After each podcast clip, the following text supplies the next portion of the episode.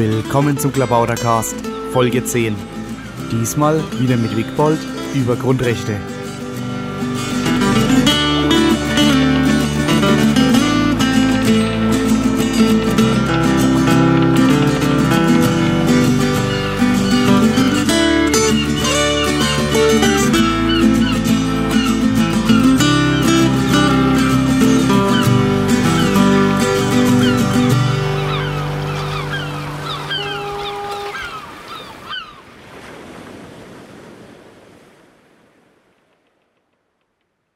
Ja, hier ist wieder der Klabautercast und wieder sitzen wir im Studio bei Christopher und bei mir sitzt zum zweiten Mal der Wigbold. Mit dem haben wir ja schon den zweiten Klabautercast gemacht über Wirtschaftspolitik. Und ja, jetzt äh, habe ich ihn nochmal eingeladen, weil das doch ganz interessant war mit dem äh, Wirtschaftspodcast und da haben wir auch viele positive Reaktionen bekommen, allerdings immer noch zu wenig. Also wer sich jetzt berufen fühlt, mal äh, Stellung zu nehmen, Kommentare abzugeben, immer gerne. Ich hätte doch gerne noch mehr Feedback. Ja, aber heute erstmal zu Wigpold. Hallo Wigpold. Hallo Maha. Ja, das Thema heute soll mal so ganz grundsätzlich sein. Wir wollen mal so bei Null anfangen. Also es soll um Grundrechte gehen und wie die zustande kommen. Und wir wollen über Staat und Gesellschaft sprechen. Also das Stichwort, was ja auch im Titel steht, ist Grundrechte. Und ja, da wollen wir uns halt ein bisschen umtun. Äh, was es damit auf sich hat, denn da gibt es auch oft so ein bisschen Verwirrung und wenn man mit Piraten spricht, an Stammtischen, dann gibt es unterschiedliche Vorstellungen, was das eigentlich sein könnte. Äh, da gibt es dann Leute, dann auch, man sieht das auch in der Antragsfabrik. Wir hatten ja die letzten beiden Podcasts da so ein bisschen mit Ben die Anträge angeschaut, wo man sich dann auch fragt, ja, was sind eigentlich Grundrechte oder wo bei verschiedenen Anträgen es auch nicht so ganz klar ist. Da wird zwar das Wort Grundrecht im Mund geführt, und dann heißt es plötzlich Grundrechte für Tiere in einem Antrag und das ist natürlich ganz seltsam. Warum ist denn das seltsam? Oh, äh, Grundrechte für Tiere. Ja, das kommt darauf an, wie man diese, äh, aus was diese Grundrechte sich halt verstehen. Die Grundrechte, also ich muss das jetzt sagen, das ist meine Meinung, die, ähm, die Grundrechte ähm, sind ja halt von Menschen gedacht. Also das bedeutet auch, die Naturrechte sind von Menschen gedacht. Also wenn die Menschen jetzt meinen, den Tieren Rechte zuzusprechen, ähm, zu, zu können, dann ist das sicherlich möglich. Ja, gut. Also Naturrecht hast du erwähnt. Äh, Naturrecht, was ist das? Hat das wirklich was mit Natur zu tun? Ja, Natur, also Naturrecht setzt sich eigentlich mehr oder weniger aus dem Selbstverständnis des Einzelnen zusammen. Also wenn ich jetzt ein äh, Selbstverständnis habe, dass ich an Gott glaube, dann werde ich äh, ein mir ein Recht herausnehmen, was äh, diese Tradition letztendlich pflegt oder beschreibt. Ich kann aber auch ein Recht, also ein philosophisches, äh, aus, auf einem philosophischen Grundsatz äh, mein Recht begründen, eben, ähm, dass ich halt existiere zum Beispiel. Mhm. Also es sieht dann doch so aus, als hieße das Grundrecht, äh, hieße das Naturrecht, Naturrecht, meint aber irgendwas, was vielleicht doch vom Menschen geschaffen ist, also Produkt der Kultur. Also ich glaube, ja, man schöpft das Naturrecht eigentlich aus einem gewissen, aus einer gewissen Weltanschauung, die man hat. Deshalb mhm. äh, äh, beschreiben sich verschiedene Darstellungen auch von dem Naturrecht. Zum Beispiel in, in, einem Gottbezug oder halt im, in dem Bezug auf die Vernunft zum Beispiel mhm. oder auch generell auf die Natur, was natürlich dann auch vielleicht ein Recht, Recht der Tiere in irgendeiner Form widerspiegelt oder auch einfach ähm, das Recht der Selbsterkenntnis und der Gewissensfreiheit zum Beispiel. Dass mhm. man einfach sagt, ich bin frei und bestimme, habe deshalb die Möglichkeit, mein Gewissen und meine Selbsterken also mich selbst zu erkennen. Mhm. Und darauf basiert halt dann so die naturrechtliche Vorstellung, weil ich ja aus der Natur komme. Ja, also du sagst, man kann eben auch äh, Grundrechte für Tiere sich ausdenken und das einfordern. Nun ist es aber doch so, dass Grundrechte, wenn man jetzt so mal in die Verfassung schaut oder man schaut sich zum Beispiel die äh, allgemeine Erklärung der Menschenrechte an, dann geht es doch immer darum, dass es hier um Rechte geht, die das Individuum gegenüber dem Staat hat. Und da passt das mit den Tieren doch irgendwie. Ja, die Tiere werden es halt nicht einklagen können. Also das ist äh, sehr schwierig, weil sie halt äh, eben keine Rechts Personen in dem Sinne sind. Aha. Also die jetzt eine Person im Sinne des Rechts Ja. ist, die jetzt klagen könnte auf Mhm. ihr Recht. Mhm. Ja, aber Ja. Wir, wir können natürlich, sage ich mal, die Tiere respektieren oder ein hypothetisches Recht, was sie haben, dass wir das Mhm. eben entsprechend respektieren. Ja, klar. In unserer moralischen Überzeugung oder in unserer Ethik. Ja, aber ich denke, da kann man sehr schön auch sehen, dass es eben abhängig ist von moralischen Überzeugungen oder von sowas wie Ethik, weil du das ja auch jetzt gerade angeführt hast, dass also das Recht sich daraus äh, begründet, aus solchen Vorstellungen, dass die äh, zugrunde liegen. Ja, man muss aber sagen, es begründet sich nicht auf einer Ethik, Ja, ja, klar. sondern auf Ethik generell. Also, dass Mhm. man auch jedem seine Ethik zusprechen kann, Mhm. Richtig. weil er ja diese sogenannte Gewissensfreiheit hat und auch seine Selbsterkenntnis Ja, frei klar. wählen kann. Insofern ist auch der Gottesbezug gar nicht nötig. Das äh, geht auch ohne. Ja, Gott ist eine Sache, die halt alles umschreibt. Mhm. Anfang und Ende, alles und nichts. Also ich glaube, deshalb kann man auch Gott mit dem Chaos gleichsetzen. Mhm. Also eine große Singularität, in der alles möglich ist. Ah ja. Man könnte auch sagen, der Unwahrscheinlichkeitsdrive. Ne? Mhm. Ja, gut, also da gibt es natürlich unterschiedliche Vorstellungen und die braucht man aber offenbar dann auch, um sowas wie Recht zu begründen. Ja, vielleicht alles sehr abstrakt, vielleicht können wir doch dann doch mal konkreter werden. Ja, das kann man auch sehr äh, schön äh, machen. Man kann auch den Urknall mal hervorholen. Also das bedeutet, wir haben einen Zustand der Singularität. Eigentlich ist energetisch alles ausgeglichen. Äh, alles ist in dieser Singularität möglich. Und äh, au- aufgrund der Erkenntnis entsteht Struktur auf Mhm. einmal. Also man schafft praktisch aus dem Nichts etwas. Mhm. Und äh, durch die Vernunft oder halt durch dadurch, dass man was erkennt, was, dass man was erfühlt und äh, schafft sich auch sein Recht auf diese Art. Aus Mhm. dem Nichts praktisch. Und Ah, wie man das jetzt bezieht, ob man das jetzt auf einen Gott bezieht oder auf eine andere ethische Vorstellung oder einfach auch nur auf mich, ist eigentlich erstmal unerheblich. Wichtig ist die Selbsterkenntnis. Mhm. Naja, nun ist es ja so, dass man sich als Individuum schon natürlich irgendwelche Rechte ausdenken kann, aber in einer Gesellschaft muss man ja irgendwie einen Ausgleich finden. Da muss es ja irgendwie Konventionen geben, auf die man sich einigt. Also so eine Art Vertrag der Mitglieder der Gesellschaft. Nein, noch gibt es ja keine Gesellschaft. Noch Ah ja, wir sind ja noch beim Urknall. noch, Gut, noch also wir einzeln. einzeln durch, den, durch das Chaos sozusagen und essen vom Baum der Erkenntnis, sage ich mal, Mhm. jetzt um mal so einen biblischen Vergleich zu nehmen und äh, erkennen uns, auch wie in der Bibel steht, unsere Nacktheit und werden so eben mit aus, aus dem Paradies verbannt und haben auf einmal Strukturen, die wir uns selbst geschaffen haben. Aha. Ne? Ja. Und jetzt äh, laufen wir halt einzeln durch die Gegend. Man könnte sagen, ist auch erstmal so eine gewisse Form von Anarchie, Mhm. Herrschaftslosigkeit. Go- Gott hat uns aus dem Paradies vertrieben und Also wie auch immer, wir kommen da also und laufen da so als Einzelwesen rum. wir sind da auf der Erde und, dann Und, tre äh, treffen halt auch auf andere. Ja. Und äh, da Ja, da muss ja jetzt was passieren. Also man trifft auf jemand anders, also stellen wir uns vor, wir sind da so irgendwie in der Steinzeit und wandern da so durch die Gegend und dann kommt jemand anders. Ja, und dann, äh, was machen wir dann? Ja, da fällt mir so ein netter Vergleich ein von Dieter Hillebrand, äh, den ist ja auch recht bekannt. Der hat mal so gesagt, also man, also inhaltlich, zwei Individuen rennen halt so, so durch die Gegend, kennen, kennen sich auch noch nicht. Der eine hat ein Stück Land halt gefunden, was ihm gut gefällt und lässt sich da nieder und äh, macht einen Zaun drumrum und sagt, das ist meins. Und dann kommt das zweite Individuum zu ihm und er sagt, was hast du denn hier gemacht? Ja, Zaun drumrum, das ist jetzt mein Land. Und dann sagt das zweite Individuum, ja, ich bestätige, dass das dein Land ist. Und somit ist halt die Juristerei geboren worden. ne? Ah ja, ah ja. Also das ist ja letztlich ein Einvernehmen. Also man trifft sich und äh, sicherlich haben die Steinzeitmenschen und so auch schon argumentiert äh, auf ihre Weise und, und haben halt ein Selbstverständnis entwickelt, was sie auch Mhm. teilen und konnten somit dann eine Gemeinschaft bilden, also ein Mhm. Gemeinwesen, also was sich äh, in, ihr, in den Attributen halt ähnelt, der einzelnen Individuen. Mhm. Na gut, also die bilden also ein Gemeinwesen. Und äh, ja, was passiert dann? Also wenn die ein Gemeinwesen bilden, dann müssen sie bestimmte Dinge ja gemeinsam organisieren. Äh, Also sie müssen sich erstmal überhaupt das, äh, sagen wir, sich selber das Recht zusprechen, dieses Gemeinwesen zu bilden und zu artikulieren, damit das Gemeinwesen auch eine Autorität bekommt, sage Mhm. ich mal, Recht zu sprechen, mhm. zum Beispiel.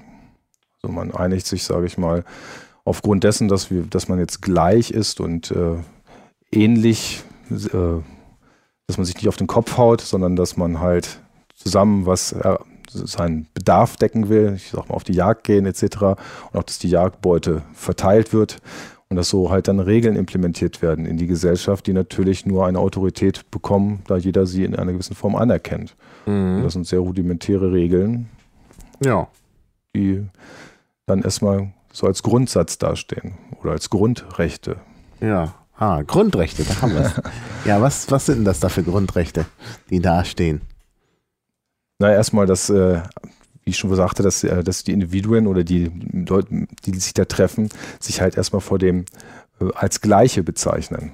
Zum mhm. Beispiel jetzt in unserer Kultur. Es gibt sicherlich auch andere Rechtsvorstellungen, wo man sagt, okay, Recht des Stärkeren, was man aus dem Naturrecht natürlich auch ableiten kann. Und ich hau dir einen auf den Kopf und ich habe Recht und ich nehme mir jetzt das, was du hast. Aber wir in unserem Kulturkreis ähm, haben halt eben, wie gesagt, die Gleichheit und die, na gut, ich sage jetzt mal Brüderlichkeit und auch die Freiheit für uns jeden äh, als Wertvorstellung mhm. mitbekommen. Und auf dieser Basis sollten wir jetzt auch weiter argumentieren, also bevor wir ja, jetzt uns daraus klar. verlaufen. Ja, ja, klar. Also Freiheit ist ja da ein wichtiges Grundprinzip und äh, Gleichheit eben auch und Brüderlichkeit, was ist das eigentlich?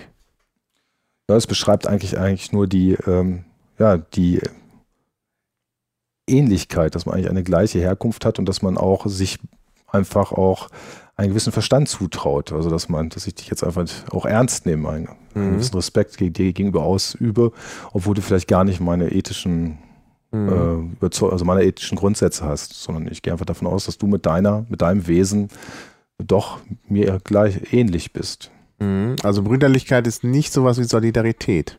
Nee, Solidarität geht mehr, hat mehr eine, eine gemeinsame ethische Grundlage. Ah ja. Also das bedeutet, wir haben mhm. gemeinsame Wertvorstellungen, für die wir einstehen. Dann mhm. könnte man von einer Solidarität sprechen. Mhm. Brüderlichkeit ähm, greift viel eher, würde ich mal sagen. Das ist einfach eine Form des Respekts. Mhm. Obwohl man den anderen vielleicht auch nicht, obwohl, obwohl man ihm vielleicht nicht zustimmt in bestimmten Bereichen, mhm. sondern dass man ihn einfach respektiert. Ja. Also wir haben da jetzt unsere Gemeinschaft gegründet und alle sind glücklich und frei und gleich und so. Und äh, ja, Grundrechte sind dann eben auch wohl solche Rechte, die diesen Zustand irgendwie äh, wahren wollen. Die erstmal so einfach im Raum stehen, auch vielleicht noch gar nicht formuliert sind, einfach ja. innerhalb der Kultur als selbstverständlich existieren. Und vielleicht dann jetzt, äh, wenn man die jetzt mal in diese formulierten Grundrechte hineingeht, von der von, der, von den Vereinten Nationen ist es so, dass die natürlich innerhalb von Staatsverträgen dann manifestiert worden sind. Aber das ist natürlich, das da braucht noch eine ganze Zeit, bis wir dahin kommen, dass wir die manifestieren können. Erstmal müssen wir auch das Verständnis entwickeln, wie wir einen Staat entwickeln können. Ja, also das bedeutet, das dass überhaupt so was wie ein Staat existiert und dass eben Völker, also dass eben Völkerrechtsverträge geschlossen werden können. Ja, das ist ja der nächste Punkt. Also den, den Staat haben wir ja noch nicht. Also erstmal sind die da alle schön anarchisch, irgendwie leben die da zusammen und sind alle ganz glücklich. Äh, und ja, wie, wieso kommen die dann auf die Idee, wir brauchen einen Staat? Also wie kommen wir zum Staat? Also wir haben jetzt da diese anarchische Gemeinschaft und alles ist schön. Jetzt könnte das ja so bleiben. Äh, und dann denken die aber, na, wir müssen halt noch irgendwie mehr organisieren. Ja, wahrscheinlich wird es ja auch Streitigkeiten geben etc. Und man braucht jetzt äh, oder auch äh, Diskrepanzen und man braucht oder auch äh, Fremdeinwirkungen auf die Gemeinschaft und der Staat soll jetzt eine gewisse Sicherheit darstellen. Also das bedeutet, mhm. dieser Staat stellt jetzt neben den, ähm, sage ich mal, grundlegenden Bedürfnissen wie Essen, äh, Dach über dem Kopf etc. Das macht ja nicht der Staat. Also die nee, das macht nicht der Staat. Das, das sind die grundlegenden Bedürfnisse. Ja, selbst eigentlich. ja, genau. Wo, wieso wir uns vielleicht zu einer Gemeinschaft zusammentun, dass wir gemeinschaftlich auf die Jagd gehen, dass wir unsere ja. Grundbedürfnisse decken etc. Und jetzt haben wir natürlich, sage ich mal, konkurrierende, wie man sagen, Stämme oder irgendwie andere Sachen, die auf uns eintreffen, wie Unwetter oder vielleicht auch Hungersnöte äh, und so weiter. Und jetzt brauchen wir halt äh, weitere Strukturen, die uns Sicherheit geben, vielleicht auch für morgen, planbare Sicherheit. Mhm. Und jetzt äh, und vielleicht auch gewisse ähm, ja, Rechtsvorstellungen, die wir halt ähm, ja, per Autorität umsetzen wollen. Also das bedeutet, dass zum Beispiel auch Schlichtungen stattfinden können. Und mhm. äh, somit einigen wir uns jetzt auf Basis unserer Grundrechte, dass wir alle gemeinsch, äh, gemeinschaftlich sind, dass wir Infrastruktur praktisch schaffen, also ein Gemeinwesen schaffen, was uns dient. Mhm. Und also, man hat sich das dann wahrscheinlich so vorzustellen, dass, dass wir da also in unserer äh, ja, Ausgangsgesellschaft, die da jetzt stattgefunden, äh, die sich da gebildet hat, irgendwie zusammenfinden am Lagerfeuer und so. Und dann überlegt man, ja, hm, wir brauchen irgendwie einen Zaun, weil halt immer irgendwie nachts da die wilden Tiere kommen und vielleicht auch irgendwelche Nachbarn. Und da muss halt jemand sich um den Zaun kümmern. Das heißt, den muss jemand bauen, während andere natürlich weiter jagen, weil ja sonst, noch wenn jetzt alle anfangen, den Zaun zu bauen, dann gibt's ja kein Essen mehr. Und dann muss es vielleicht auch Leute geben, die sich, die den, irgendwie den Eingang zum Zaun irgendwie bewachen. Da muss man sich auch abwechseln. Und das ist dann wahrscheinlich der Anfang vom Start. Na, sicherlich gab es in der Menschheitsgeschichte, äh, sah es ein bisschen anders aus. Da gab es wahrscheinlich ja, auch immer das rechte Stärkeren und man hat sich doch mal auf den Kopf gehauen. Deshalb gab es da auch sehr wilde Zeiten. Genau. Aber äh, irgendwann äh, nach dem 30-jährigen Krieg oder so äh, hat, man, hat man sich auch mal zusammengefunden, hat sozusagen die ersten Staatsverträge auch geschlossen. Beziehungsweise man hat erstmal ja, auch einen. Vorher, wir haben ja im Mittelalter, haben wir doch auch solche Geschichten wie die Magna Carta und so. Das ist ja auch so ein Grundrechtekatalog. Sehr richtig, ich habe jetzt einen sehr weiten Sprung gemacht. Wo ja, wo ja dann auch äh, das Problem war, dass halt der König in England äh, immer ordentlich um sich geschlagen hat und dann gesagt hat zu den anderen, ja, ich, das ist jetzt meins hier, her damit. Oder wenn ihm einer nicht gepasst hat, das war ja vor allen Dingen auch ein, äh, ein wichtiger Punkt, also einer der Adligen, aber auch nicht nur Adlige, nur damals ging es vor allen Dingen um die Adligen, die anderen hatten dann wahrscheinlich eh kaum was äh, zu melden, äh, hat er den einfach eingesperrt, wenn der ihm nicht passte. Und, und das ja, äh, da war natürlich die Gemeinschaft nicht einverstanden, dass man da jederzeit riskieren musste, eingesperrt zu werden. Ja, man muss auch jetzt noch weiter zurückgehen. Da äh, existieren ja auch römische Rechtsverständnisse noch ja, aus ja. dem römischen Reich, auch äh, aus der griechischen ähm, äh, Staatslehre heraus existiert da was. Da gab es sicherlich auch noch sehr viele andere Einflüsse, ähm, die da eine Rolle spielten. Aber letztendlich kann, kann man einfach mal so einen Strich machen und sagen, irgendwo haben sich dann eben die Völker die verschiedenen Völker oder auch die auf, ähm, geeinigt auf eine Basis, die sich das Menschenrecht nannt und haben sich so eine Erklärung geschaffen für das Selbstverständnis, eben Mensch zu sein und auch äh, aufgrund dessen gewisse Rechte zu haben. Ja, ja. Also, also ich finde, äh, das mit der Magna Carta, ich meine, das habe ich eigentlich zufällig gewählt. Also man sagt ja oft, dass die Magna Carta so der erste Grundrechtskatalog ist, auf den dann alle anderen äh, dann äh, sich wieder zurückbeziehen oder so. Also es ist ja oft so, dass man beim, äh, beim Recht, wenn man dann sowas formuliert und ausarbeitet, äh, dass man sich dann immer gerne auf Vorbilder zurückberuft. Und da wird immer oft gesagt, ja, die Magna Carta, das ist so ein erster Punkt, wo eben Adlige hergehen und äh, äh, sagen, äh, die und die Rechte haben wir und die muss der König uns gewähren, sonst setzen wir ihn ab. Ja? Wenn wir zusammen nämlich auf den König einschlagen, dann kann er nichts mehr machen. Ja, und dann einigen sie sich und der König hat dann keine Wahl, er sagt, okay, also diese Rechte, die garantiere ich euch. Und dann hat man halt tatsächlich eben genau diesen Punkt, der später so schwer aufzuzeigen ist, dass wir auf der einen Seite, in diesem Fall den König, aber eben dann den Staat haben, und auf der anderen Seite die Individuen, die sagen, ja, schön, also du garantierst uns Sicherheit und alles, aber und damit du es nicht übertreibst, und dann gibt es halt hier irgendwelche Beschränkungen und diese Rechte lassen wir uns eben nicht nehmen. Ja, genau, aber das sind äh, dann die, äh, sage ich mal, die Grundrechte, die sich dann halt aus den, auch mit den bürgerlichen Rechten ergeben. Mhm. Also das, äh, ja, da wird die, das natürlich dann weiter. Das, das, das, ergänzt, das ergänzt sich dann. Ähm, aber das ist, äh, das ist sicherlich richtig und da kann man auch sehen, dass das, dass das äh, die Gesellschaft eigentlich der Adligen, die du da jetzt beschreibst, also eigentlich äh, sich aus dem Staat herausgrenzt und gegenüber dem Staat Forderungen stellt. Also mhm. weil der mhm. König stellt ja damals sozusagen den Staat dar. Genau. Und da kann man eben auch sehr schön sehen, dass äh, es einen Unterschied gibt zwischen Gesellschaft und Staat. Ne? Dass da eben, dass man das nicht gleichsetzen kann, weil das oft ja durcheinander geht und viele Leute sagen, ach, der Staat ist die Gesellschaft, die Gesellschaft ist der Staat. Aber das stimmt ja offenbar nicht, wie man hier sehr schön sehen kann. Nee, das, äh, die Gesellschaft ist, äh, ist sozusagen, sind die Bürger äh, ausschließlich mit dem Staat. Also wenn man das bei Wikipedia mal nachschaut zum Beispiel, kann man das sehr schön lesen. Das steht auch gleich im ersten Satz, ich kriege ihn leider nicht mehr zusammen, dass eben die Gesellschaft in der Terminologie ähm, der Freiheit der Freiheit sozusagen eben die Objekte, also die Bürger sind ohne die Objekte des Staates, mhm. die man sich geschaffen hat. Wenn man jetzt natürlich vom Gemeinwesen spricht, dann ist natürlich auch das, das Staatswesen gemeint, mhm. was man geschaffen hat. Also man schafft per Dekret oder Verfassung verfasst man ein Gemeinwesen, mhm. das natürlich auch so eine Art Eigenleben entwickeln kann. Jetzt, ja. Wenn wir jetzt in, einer Demokrat in einem demokratisch verfassten Staat sind, Was mhm. würde dann halt das Gemeinwesen sozusagen die Rolle des Staates über, ist der Staat oder die Rolle des Königs und da müssen wir uns halt gegen dieses Gemeinwesen schützen. Mhm was mhm. sich auch gegen sich selber schützen muss. Deshalb haben wir genau. auch eine Art Gewaltenteilung. Ja, ja, genau. Naja, weil eben auch, also jetzt kann man mal, weil du vorhin auch sagtest, wir springen jetzt ein bisschen chronologisch, aber ist ja nicht so schlimm, weil es ja nicht um die Chronologie geht, sondern um die Prinzipien. Weil du vorhin sagtest, eben der Staat sorgt für die Sicherheit. Und das kann man ja auch, hatten wir dann sehr schön bei dem Zaun und so. Äh, die perfekte Sicherheit ist natürlich immer da, wenn der Staat alle, alle seine, also alle Mitglieder der Gesellschaft total unter Kontrolle hat. Wenn er immer genau weiß, weiß, wer was macht, dann ist natürlich die Sicherheit sehr groß, weil dann nichts mehr passieren kann. Dann kann auch niemand mehr irgendein Verbrechen verüben oder irgend sowas.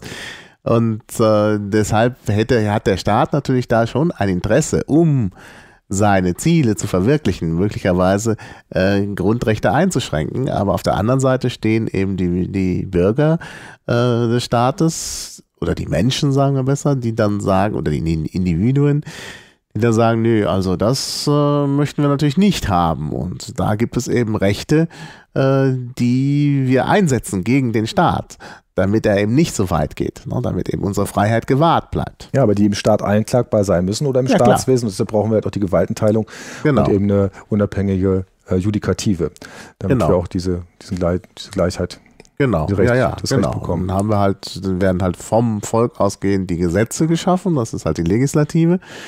Äh, und dann gibt es halt Leute, die da sich darum kümmern, dass die Gesetze umgesetzt werden, eben die Exekutive. Und die dritte Macht ist halt die Judikative, wo man dann hingehen kann, wenn was nicht stimmt und sagen kann, hier, also jetzt haben wir das Gesetz und jetzt ist das aber so, aber irgendwie funktioniert das nicht. Da hat jemand was anderes gemacht und dann kann man halt hingehen. Und dann gibt es halt eine, äh, eine unabhängige Instanz, die sich äh, ja, die dann eben sagt, so, also so und so ist es. Ja, so, so, das ist die Theorie, die dahinter naja. steckt. Also, dass die Judikative komplett unabhängig ist, stimmt leider in Deutschland nicht. Ähm, es gibt da. Ja, gut, das ist die Idealvorstellung. Also, diese Gewaltenteilung ist ja eine Idee, die es zwar im Prinzip schon länger gibt, aber die ja dann richtig formuliert worden ist in der französischen Aufklärung. Also, insbesondere. Ja. Äh, Rousseau mit dem Gesellschaftsvertrag und dann natürlich vor allen Dingen äh, Montesquieu, dem es ja sehr stark um die Gewaltenteilung geht. Und seine Vorstellungen sind so eine ideale Gewaltenteilung. Da haben die einzelnen Bereiche gar nichts miteinander, miteinander ja. zu tun. Und das ist, äh, und das ist für ihn auch immer ganz wichtig, weil er sagt, nur so kann das funktionieren. Sobald da eine Vermischung eintritt, ist ein Problem da. Und jetzt sehen wir aber, wenn wir jetzt die Praxis anschauen in der Bundesrepublik, dann ist diese Gewaltenteilung eingeschränkt an mehreren Stellen. Einmal, du hast das gerade angesprochen mit der Judikative. Ja, die Judikative, also es ist so, dass keine der Gewalten eigentlich Oberhand über eine andere Gewalt gewinnen sollte. Mhm. Jetzt ist es aber natürlich so, dass Richter zum Beispiel in ihrer Karriere natürlich sehr abhängig sind, auch, sage ich mal, vom Innenministerium, was eigentlich ja zur Exekutive gehört. Das bedeutet, sie werden durchs Innenministerium auch bezahlt. In, mhm. ähm, in größeren Bereichen, soweit ich, soweit mein Kenntnisstand das jetzt ist. Also man kann das sehr schön nachlesen auch unter äh, www.gewaltenteilung.de, wo sich so ein paar Richter zusammengeschlossen haben, die eben dann eine Umsetzung der Gewaltenteilung in Deutschland fordern, also der verfassungsmäßigen Gewaltenteilung. Das ist eine sehr interessante mhm. Site. Ich kann das jetzt leider nicht alles zitieren, diese Gründe, weil dann würden wir uns da jetzt im Thema auffällen. Ah ja, jetzt bin ich etwas überrascht, ich habe gerade die Wikipedia nicht vor mir. Ich dachte immer, die würden vom Justizministerium. Äh, ja, seid zuständig für die Richter. Ähm, also wir gucken das nach und verlinken ja, wir gucken das. das mal nach. Also da, wie gesagt, gibt es eine Organisation von Richtern, die selber diese Gewaltenteilung, also die äh, selber diese Durchsetz Umsetzung der Gewaltenteilung fordert. Und äh, das ist jetzt so meine Quelle, die ich jetzt mhm. äh, da habe. Ja, aber in der Tat ist es so, dass, dass Richter ja auch äh, ernannt werden und möglicherweise sogar dann durch Parlamente, bei den Verfassungsrichtern zum Beispiel. Und da ist natürlich tatsächlich so die Gewaltenteilung äh, dann schwierig, ne, weil es da Abhängigkeiten gibt. Ja gut, da, da ist es aber so, dass, die, dass, die, dass aufgrund des Stellenwerts des Verfassungsgerichtes sie noch relativ unabhängig urteilen können. Ja, ja, gut, natürlich. Das ist dann, dann wie, wie die Unabhängigkeit dann zustande kommt, kann man sich ja auch nochmal überlegen. Äh, jetzt ist aber noch ein anderer Punkt bei, also Vermischung zwischen Legislative und Exekutive. Äh, das ist ja der, äh, dass äh, zum Beispiel die Minister, die meisten Minister, die wir haben, also Minister sind halt äh, im Bereich der Exekutive, äh, sind auch Parlamentarier. Das heißt also, sind auch, äh, nehmen auch teil an der Legislative. Und das ist natürlich nach der, nach der reinen Lehre der Gewaltenteilung eigentlich unzulässig. Man müsste das trennen. Bei den Grünen gibt es ja eben diese Trennung von ja. Amt und Mandat, dass man halt äh, im Moment, was ist das? Dass man kein Parteiamt und kein Mandat gleichzeitig haben sollte. Aber eigentlich soll es eine Trennung von Amt und Mandat geben, in dem Sinne, dass wer im Parlament sitzt, nicht gleichzeitig auch äh, Minister oder so etwas sein sollte, weil da natürlich eine ganz äh, unangenehme Verquickung kommt. Das führt dann eben auch dazu, dass es die Minister sich dann die Gesetze im Ministerium schreiben lassen von Referenten. Das ist ja heute häufig der Fall. Und sie dann ins Parlament einbringen und somit so eine ganz äh, komische Verknüpfung oder ganz, so ganz eventuell problematische Verknüpfung von äh, Legislative und Exekutive äh, stattfindet. Dann, wenn die Exekutive ihre Gesetze selber schreibt, dann ist das möglicherweise ein Problem. Haben wir gesehen. Ja, mhm. Die Exekutive Dazu gehört eben auch das BKA und so weiter. Die schreiben sich dann da so ein Vorratsdatenspeicherungsgesetz. Und der Schäuble als Innenminister, ne, als guter Vertreter der Exekutive, äh, vertritt dann die Exekutive, ist aber gleichzeitig im Parlament als Parlamentarier. Die Parlamentarier stimmen alle dafür. Ne, ja, also die Exekutive ist da, hat da sozusagen den längeren Hebel. Man darf in diesem Spielchen auch nicht den Lobbyismus vergessen, der natürlich ja. äh, auf alle der Gewalten wirkt. Das bedeutet, der Lobbyismus setzt genau. an im, im Parlamentarismus, der Lobbyismus sitzt an bei der Exekutive und der Lobbyismus sitzt auch an in der Judikative und dadurch hat man natürlich über diese die Lobbyarbeit innerhalb des Staatswesens natürlich so auch so eine versuchte Gleichschaltung dieser mhm. Gewalten. Mhm. Wogegen sich natürlich auch der Bürger zur Wehr setzen muss. Also wenn man jetzt eine bürgerbezogene Sicht der Dinge, äh, Sicht der Dinge wieder äh, einnimmt, ist das natürlich jetzt die Gefahr, die aus dem Staatswesen heraus äh, auch auf uns eindringt, sicherlich auch im exekutiven Bereich der Innenminister, die natürlich innerhalb ihrer Exekutive, die ähm, eine Lobby darstellen, der Polizeiarbeit, ja, würde ich mal ja. so sagen. Und natürlich, dass da auch Begehrlichkeiten entstehen, die man natürlich dann auch aus dieser exekutiven Schicht heraus umsetzen möchte. Mhm. Und da bleibt, genau. da bleiben dann wieder nur die Grundrechte ja. oder die bürgerlichen Rechte, die uns letztendlich vor dem Zugriff schützen oder auf Landesebene, ne? da kann man sich, da muss man jetzt vielleicht nicht immer dieses mit der Polizei nehmen, was stark emotional aufgeladen ist, aber man könnte sich vorstellen, dass auf Landesebene so ein Bildungsminister äh, oder ein Minister, der für die Hochschulen oder für Schulen zuständig ist, der möchte natürlich gerne, weil ihm natürlich die Rektoren und Direktoren und so alle im Nacken sitzen, also die äh, Schulleiter und die äh, Hochschulleiter und so. Und äh, die möchten mehr Geld und dann sagt er natürlich die ganze Zeit eben auch, ich möchte mehr Geld. Ne? Und hat dann natürlich möglicherweise die Schwierigkeit, dann äh, das auch zu bekommen, weil andere sagen, nö, wieso ihr, jetzt kommen wir. Ne? Also das ist natürlich dann schon äh, ein problematischer Punkt. Ne? Ja, das Interessante ist ja auch dabei, dass es jetzt nicht nur eine, sage ich mal, horizontale Gewalten äh, gibt, sondern es gibt auch noch so eine Art vertikale Gewaltenteilung. Das bedeutet innerhalb der einzelnen Gliederungen des Staates.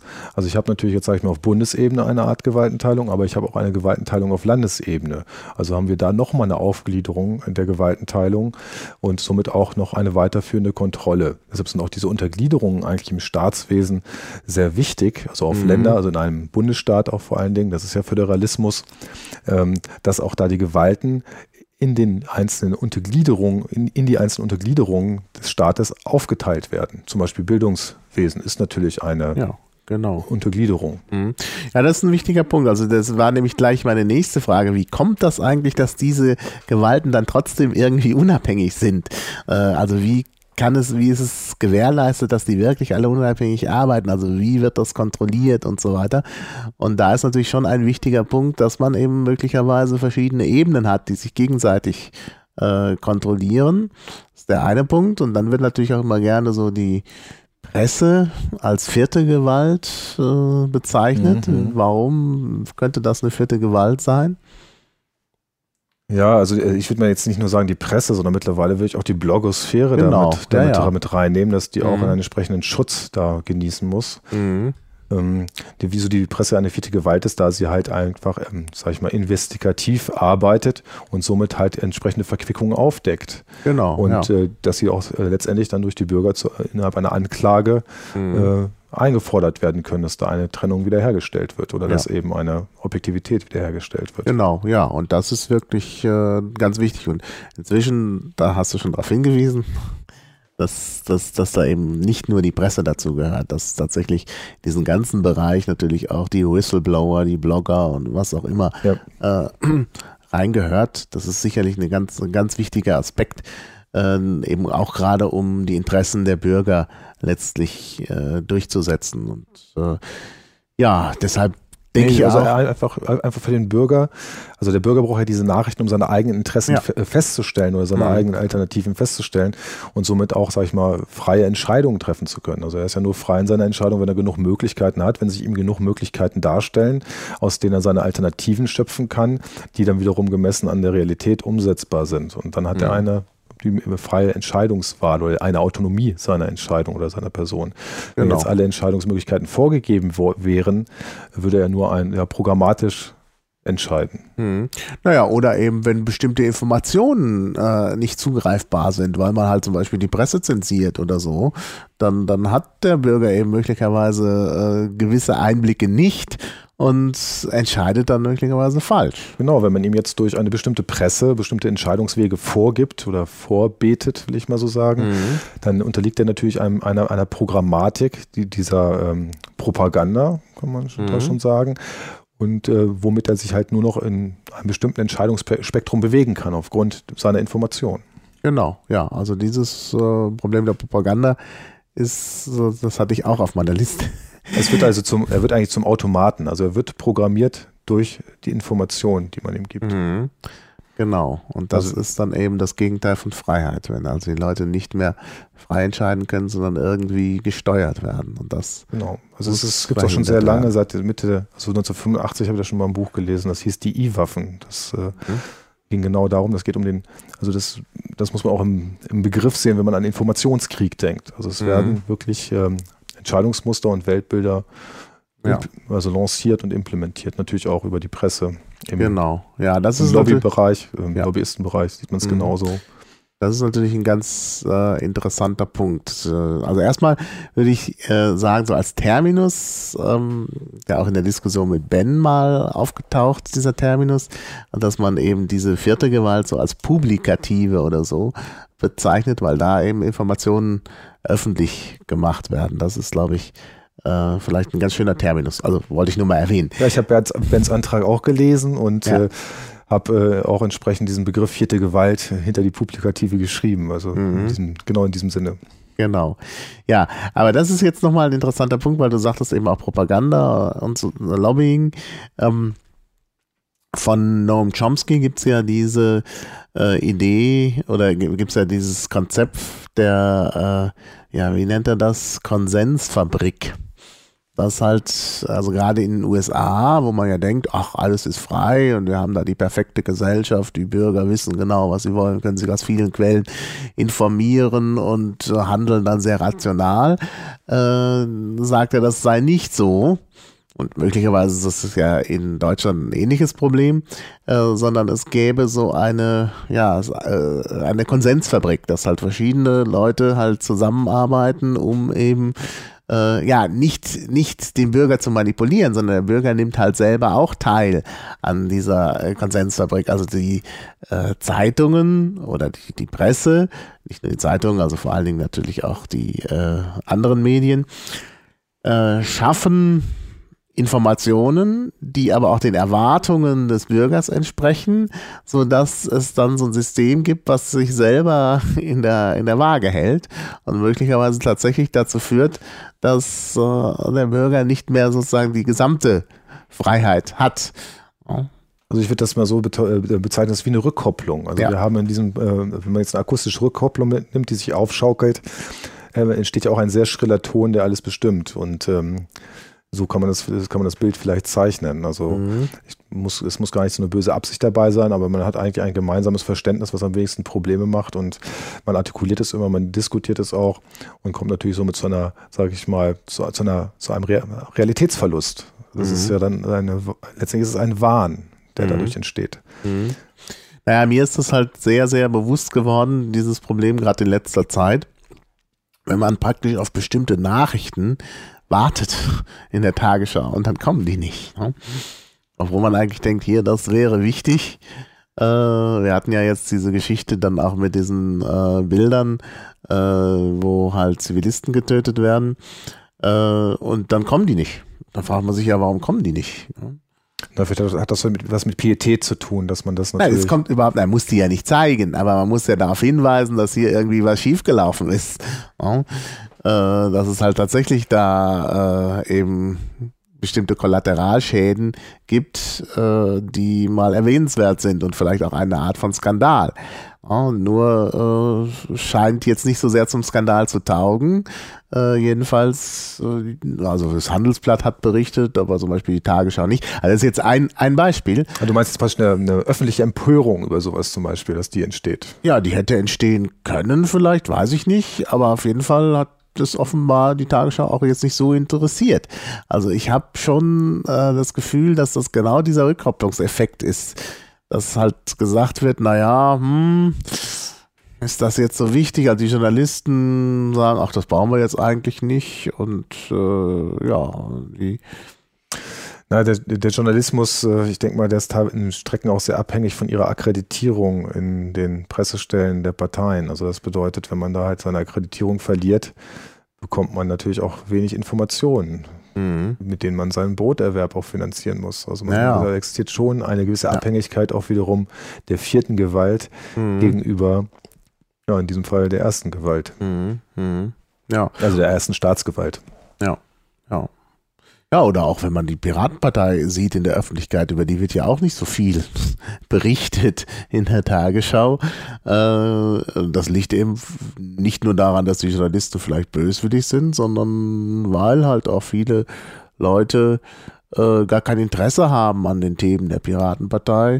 Äh, sondern eben möglicherweise sagen, ja, mir geht's hier um anderes, mir geht's hier um die äh, Fragen, die eben vor allen Dingen in der CDU behandelt werden oder so.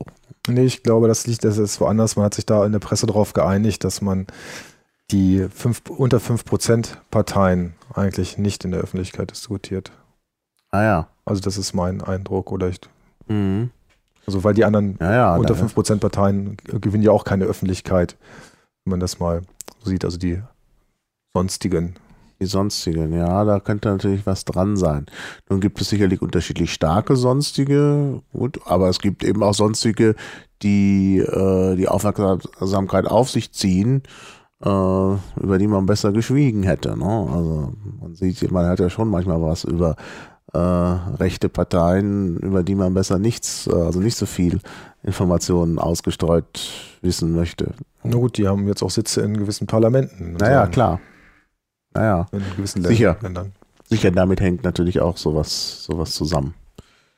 Jetzt war ein bisschen abgeschweift von, ja, wir sind ein bisschen von den Grundrechten. Ja, kommen wir mal zu den Grundrechten zurück. Ja, ähm, also Grundrechte.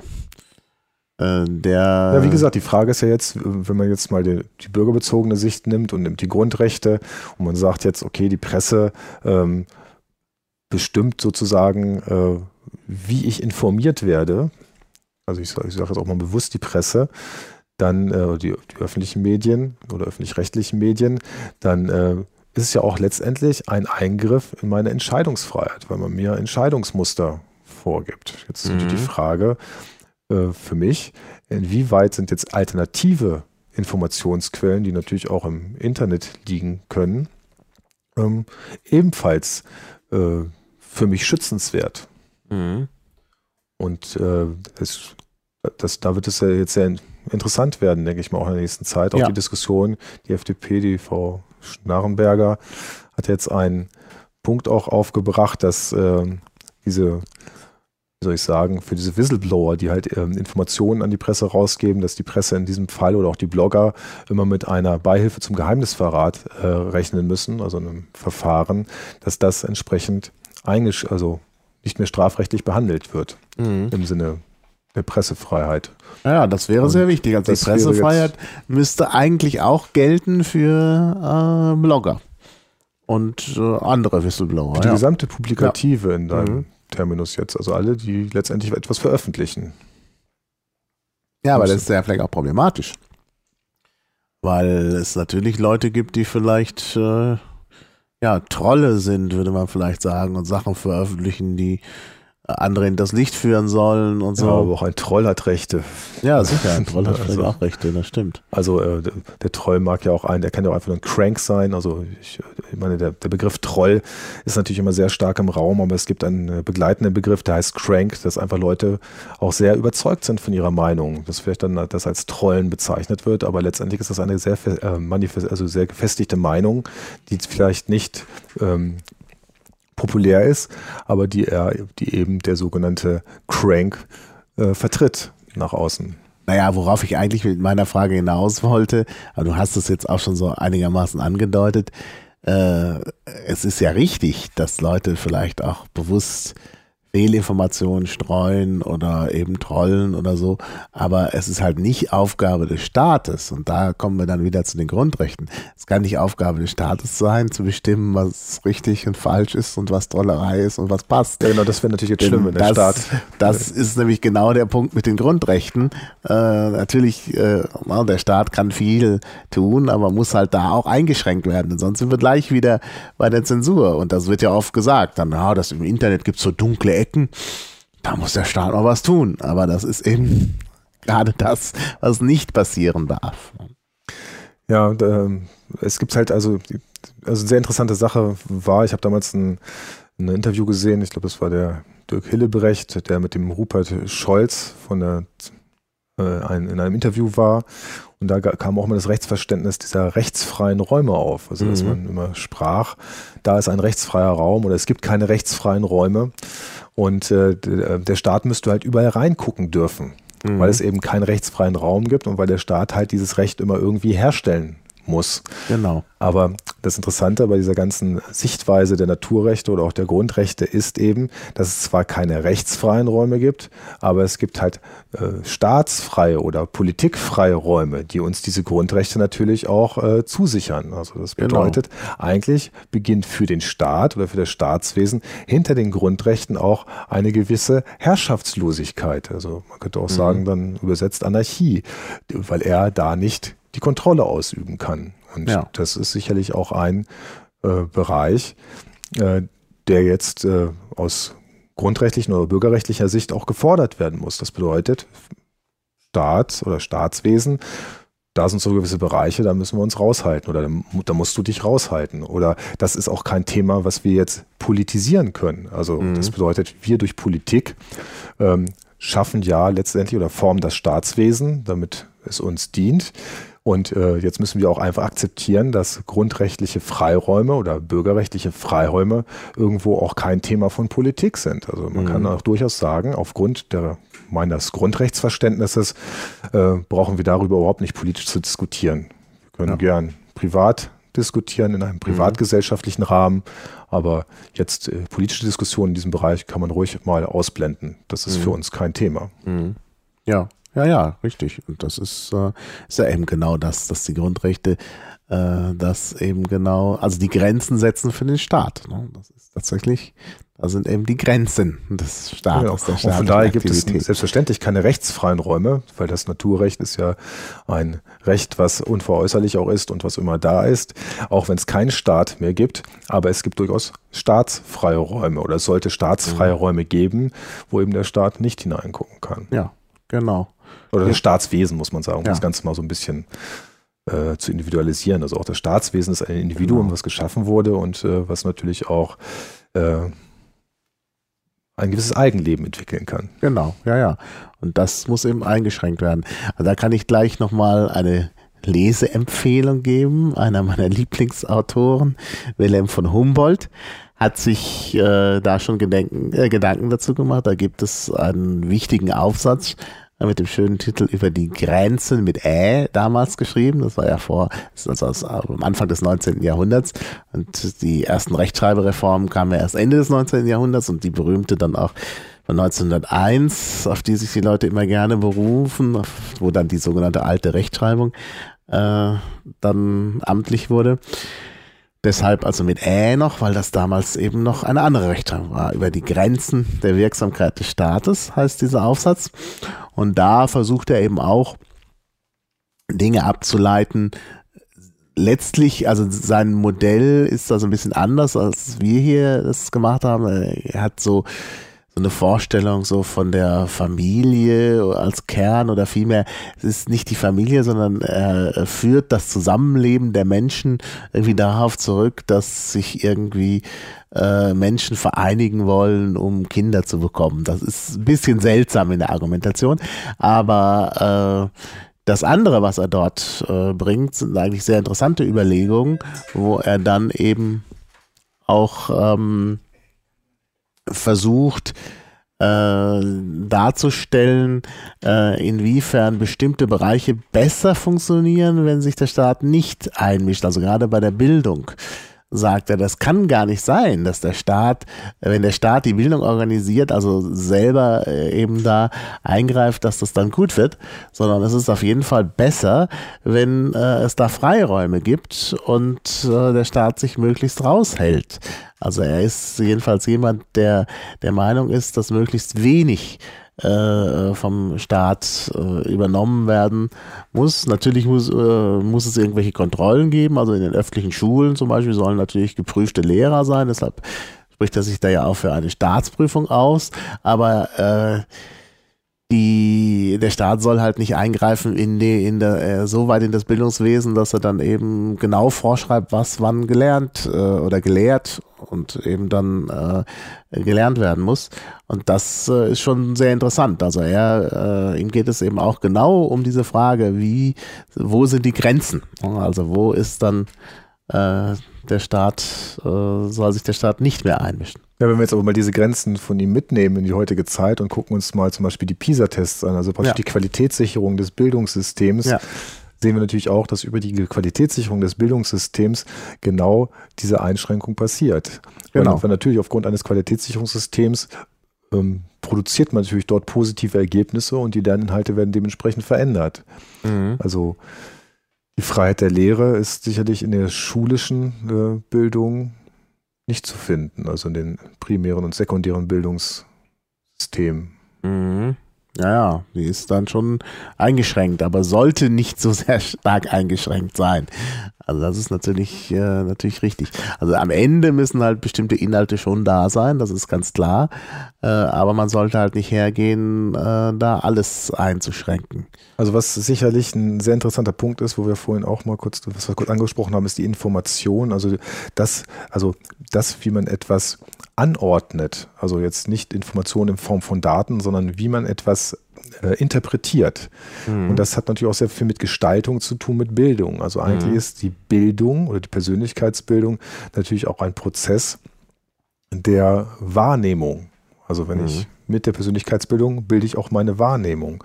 Und natürlich kann auch da, könnte man da auch wieder ein staatliches Interesse unterstellen, dass man bestimmte Wahrnehmungen halt schon im Bildungssystem, in der Früherziehung auch entsprechend mhm. ähm, ja, vorveranlagen möchte, will ich mal so sagen. Mhm. Und äh, da wäre natürlich auch ein sehr interessanter Punkt, dass man da mal ein Auge drauf hat. Ob jetzt da noch Vielfalt gefördert wird oder ob da jetzt die Einfalt regiert. Ja, ja, die Einfalt, das ist natürlich dann gleich doppelsinnig, genau. Naja, aber wie gesagt, das ist schon, äh, also wie gesagt, äh, bei Humboldt ist dann auch dieser schöne Satz, den ich immer gerne äh, zitiere, dass er sagt, dass äh, nur da, wo der Mensch eben frei entscheiden kann, äh, kann er richtig äh, als Mensch äh, leben. Und überall da, wo er angeleitet wird und äh, ihm Vorschriften gemacht werden, da wird er immer äh, nur mechanisch arbeiten. Ja, es ist nicht nur die Entscheidungsfreiheit, sondern die Entscheidungsfreiheit bedarf auch immer einer Handlungsfreiheit. Ja, ja, ja, klar. Also, natürlich. Ja, ja, also, also, der Mensch, man kann natürlich, das habe ich jetzt, ich habe das Zitat nicht so gut im Kopf. Ja. Also es geht auch ums freie Handeln, natürlich, klar. Ja.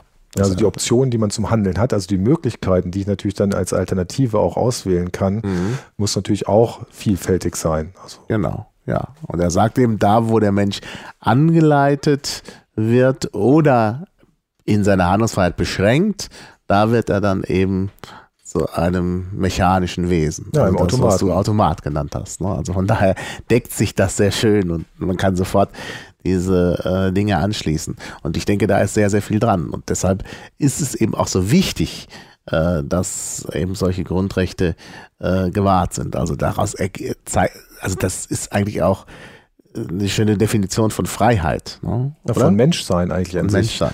Weil, ja. wir, die, weil wir dieses, die Freiheit auf Basis des Menschseins letztendlich für uns ja, äh, auch definieren. Mhm. Also, dass wir mhm. Menschen sind, dass wir frei sind. Ja, ja. Und da sieht man aber auch, dass natürlich die äh, Information und die Bildung oder auch das, was über die Medien uns äh, als Realität dargestellt wird, also auch wieder als Information, letztendlich sehr wesentlich ist auch für unsere Entscheidungsfreiheit, obwohl wir das gar nicht so vielleicht wahrnehmen. Also die mhm. Einschränkung der, der Gestaltungsfreiheit in, unserem, in unserer Selbstbestimmung durch die öffentlich dargestellte Realität. Mhm. Ja, ja. Ich hätte noch so einen Punkt, den würde ich auch gerne noch ansprechen, den dürfen wir auch nicht zu lange sprechen. Ähm, wir haben jetzt da über Freiheit gesprochen und der Mensch soll möglichst frei sein und so. Aber dann wird einem immer vorgehalten, na ja, aber wenn jetzt jeder macht, was er will, dann äh, was ist dann mit den Schwachen? Die können sich irgendwie dann nicht durchsetzen und muss man nicht irgendwie da Maßnahmen treffen, dass eben auch äh, ja der die Welt sozialer wird sozusagen. Was würdest du dazu sagen? Die Frage ist, ob man dafür den Staat missbraucht oder ob äh, das wiederum eine, eine Aufgabe einer Gesellschaft ist. Also wenn wir uns als Bürger mhm. zusammentun und sagen, wir wollen den Schwachen helfen, dann äh, können wir das sicherlich auch gesellschaftlich organisieren. Mhm. Staatlich ähm, ist es selbstverständlich so, dass die Schwachen auch immer eine Teilhabe am Gemeinwesen haben. Also sie sind genauso äh, Mitglied des, also oder Begründer des ähm, Gemeinwesens oder des Staatswesens wie jeder andere auch. Und sie haben auch daraus ihre bürgerlichen Rechte genauso. Sie sind mhm. genauso berechtigt. Aber die, ähm, sage ich mal, äh, Gleichsetzung im, im zwischenmenschlichen Zusammenleben kann nur die Gesellschaft herstellen. Das kann mhm. nicht der Staat erzwingen. Ja, ja. Also weil Gesellschaften werden immer von Bürgern gebildet mhm. und können nicht durch den Staat verordnet werden. Ja, klar. Naja.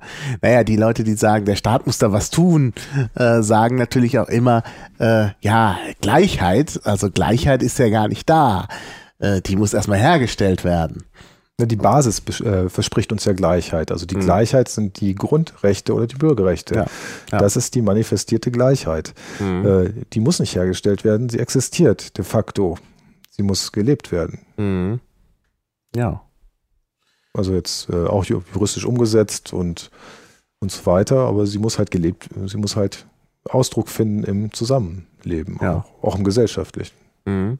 Ja, ich finde das schon einen interessanten Ansatz, dass man eben genau da sagt, eben die, äh, der Ausgleich, der soziale Ausgleich ist letztlich einer, der eben im wahrsten Sinne sozial ist, denn sozial heißt ja gesellschaftlich, dass das eben tatsächlich in den Bereich der Gesellschaft gehört und nicht. Und jetzt muss man sich mal überlegen, inwieweit, wenn jetzt eine bürgerliche Gesellschaft, also wenn man jetzt vom Begriff der bürgerlichen Gesellschaft ausgeht, inwieweit der Staat auch wieder auf diese bürgerlichen Gesellschaften wirken sollte. Weil mhm. normalerweise ist ja Gesellschaftsbildung auch, sage ich mal, Privatsache oder Bürger, mhm. bürgerliches Recht, sich Gesellschaften zu bilden und sich zu organisieren, sich zu versammeln, äh, seine Meinung zu äußern. Äh, das ist ja auch Form äh, einer bürgerlichen Gesellschaftsgestaltung. Mhm. Und ja. inwieweit man sowas auch als Privatsache auffassen kann. Mhm. Auch ein sicher eine sehr interessante Perspektive. Also wie gesagt, ich unterscheide ja. da generell zwischen Geme äh, Gemeinwesen ja, oder auch oder Gesellschaft. Ja. Naja, aber wenn, wenn sich die Bürger halt organisieren äh, in einer gewissen Form, dann äh, gibt es ja nochmal ein Problem, das ist jetzt leider wieder ein Sprung, aber das äh, fällt mir eben gerade, also das, das liegt jetzt gerade nahe. Ähm, diesen Sprung zu machen.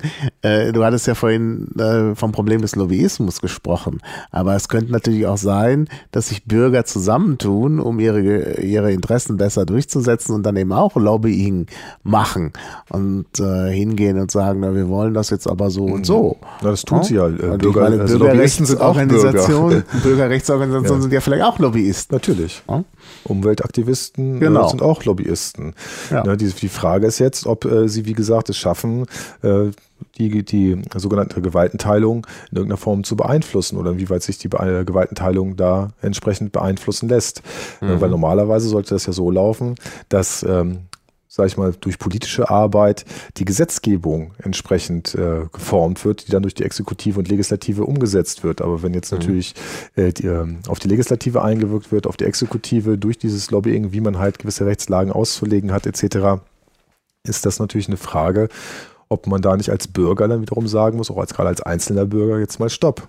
Mhm. Also, man kann gern, äh, sage ich mal, sich zusammentun und um, äh, also man tut sich zusammen, aber das muss halt auf parlamentarischem Wege auch in die, in die, in die Staatsgestaltung hineingebracht werden und nicht praktisch de facto ähm, ähm, be- beim Tun oder beim Erfüllen innerhalb der Exekutive. Also dass man einfach ein gewisses, eine gewisse exekutive Interpretationsform ähm, findet und einfach die Gesetze dann entsprechend so auslegt.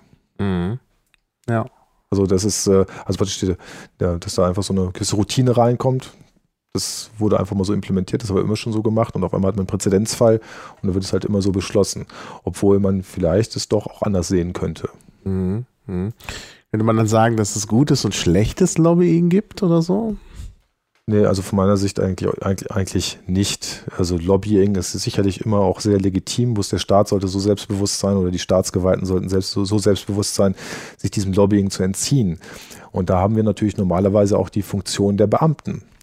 Also der Be Beamte an sich ist ja eigentlich nur dem Grundgesetz verpflichtet. Mhm. Und da können wir auch die Beamten mal fordern. Das bedeutet, Mhm. sie haben auch eine, äh, ein, ein Recht zu klagen. Das bedeutet, sie sind sogar verpflichtet, äh, äh, Klage zu üben, wenn ihnen etwas ungerecht vorkommt oder Mhm. wenn ihnen etwas nicht rechtens vorkommt. Ja. Ich habe jetzt leider den Begriff vergessen. Also Beamter könnte das sofort aus dem Ärmel schütteln. Ich bin, bin jetzt kein Beamter. Also wir können mal nachgucken auch. In der Wikipedia findet man das sicherlich unter Beamte ähm, diesen Begriff. Aber das ist so, dass ein Beamter, wenn er Kenntnis davon hat, dass etwas schief läuft oder nicht gesetzesmäßig, dass er oder dass ein Vorgesetzter nicht gesetzesmäßig handelt, dann muss er da entsprechend agieren. Dazu ist er verpflichtet. Ja, ja. Deshalb sind eigentlich auch Beamte, auch wenn es vielleicht nicht so äh, sich so schön anhört, sehr wichtig innerhalb Mhm. eines Staatswesens, weil sie können halt nicht gefeuert werden. Sie sind nur dem Volke verpflichtet eigentlich und äh, könnten auch dementsprechend handeln oder sollten auch dementsprechend handeln. Das bringt das so ein bisschen auch in den Bereich äh, dieser Korruptionsbekämpfung bei Abgeordneten. Ne? Da gab es ja jetzt auch so Meldungen, dass die UN da so gewisse Leitlinien ähm, gegen Korruption von Politikern äh, ausgearbeitet hat und das in Deutschland nicht ratifiziert wird, weil irgendwie da äh, ein Problem gesehen wird. Das habe ich jetzt so nicht verfolgt, aber es gibt sicherlich äh, politische Beamte, also das sind erstmal natürlich Staatssekretäre, das, ist- das ist Mhm. aber eine ganz normale Gruppe von Beamten, die halt auch politisch verankert sind. Und selbstverständlich gibt es auch äh, Beamte, die in der Politik gewisse Karrieremöglichkeiten sehen. Mhm. Also das bedeutet, da hat man natürlich dann wieder eine Verquickung zwischen, eigentlich zwischen Exekutive und Legislative. Mhm.